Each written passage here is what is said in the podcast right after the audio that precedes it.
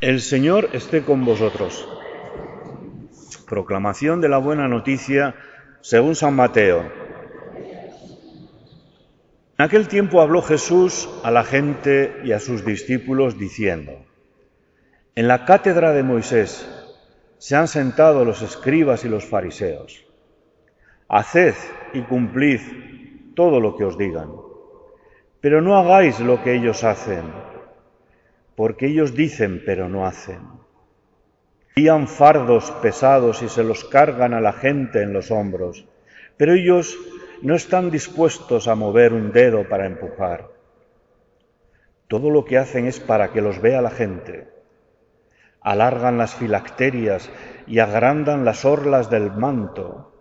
Les gustan los primeros puestos en los banquetes y los asientos de honor en las sinagogas que les hagan reverencias en las plazas y que la gente los llame rabí.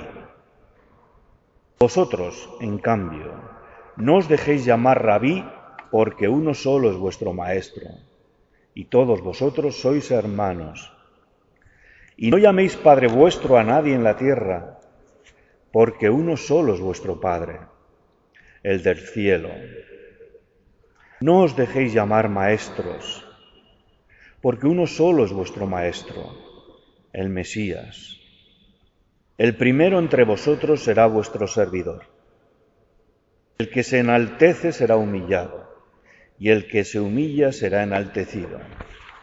Palabra del Señor. Sentaros un momentito.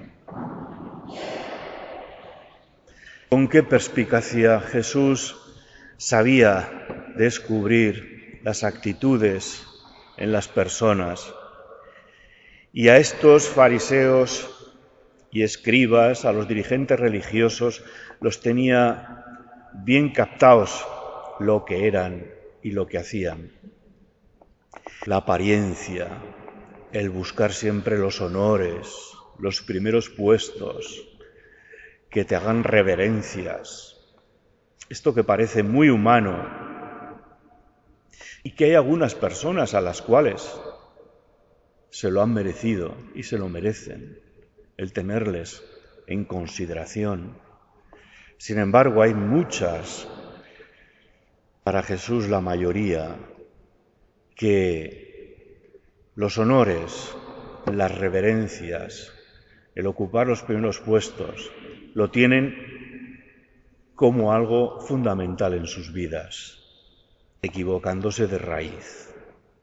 Construyen su humanidad, su vida, en la búsqueda de estas cosas y encuentran el vacío, porque los honores, las reverencias, pueden darte un momento, un segundo, un rato agradable porque te sientes reconocido. Pero si tu vida no está basada en actitudes verdaderas y fundamentales, todo eso es vacío, cáscara que se lleva el viento. Aquellos dirigentes judíos vivían, los fariseos, esta realidad humana que la compartimos todos nosotros, los dirigentes religiosos de nuestra religión también cardenales, obispos, sacerdotes, todos de alguna manera, en algún momento dado, oye, nos pica ese deseo de ser reconocidos y de que nos hagan honores. A veces eso lo, revestimos con unas, con unas vestimentas, pues en algunos casos lujosas. Los dirigentes políticos lo mismo. No hay duda de que hay personas que se lo merecen porque hacen de su vida un servicio al pueblo, pero otros que simplemente recaudan honores a base de seguir, de subir escalafones, vendiendo sus valores, su vida, sus por lo que haga falta, por conseguir ese puesto. Exhibirse, eso, en una cátedra, como el primero, como el que recibe los premios o los honores. Nosotros, ¿cómo no?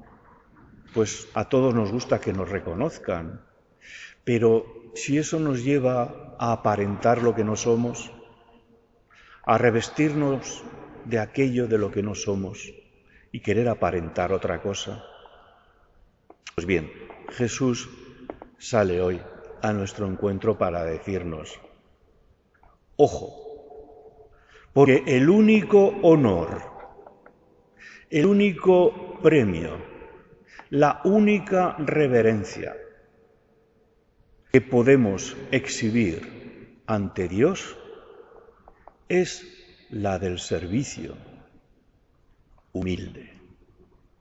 No hay otra cosa. No hay otra actitud que Dios valore tanto y le dé el reconocimiento que merece como esa que hizo su Hijo a lo largo de su vida, servicio humilde en favor de los demás. Recuerdo una anécdota que me ocurrió a mí. Cuando entré en el seminario, entré con otros cuatro compañeros.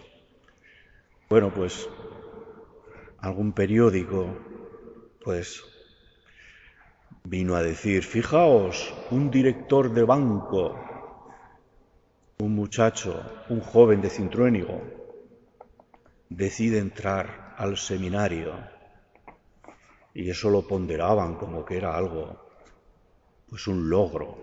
De hecho, el obispo fue por muchos pueblos, supongo que con una buena intención de, de suscitar en los jóvenes, en las confirmaciones, pues el deseo de que también podían ser sacerdotes.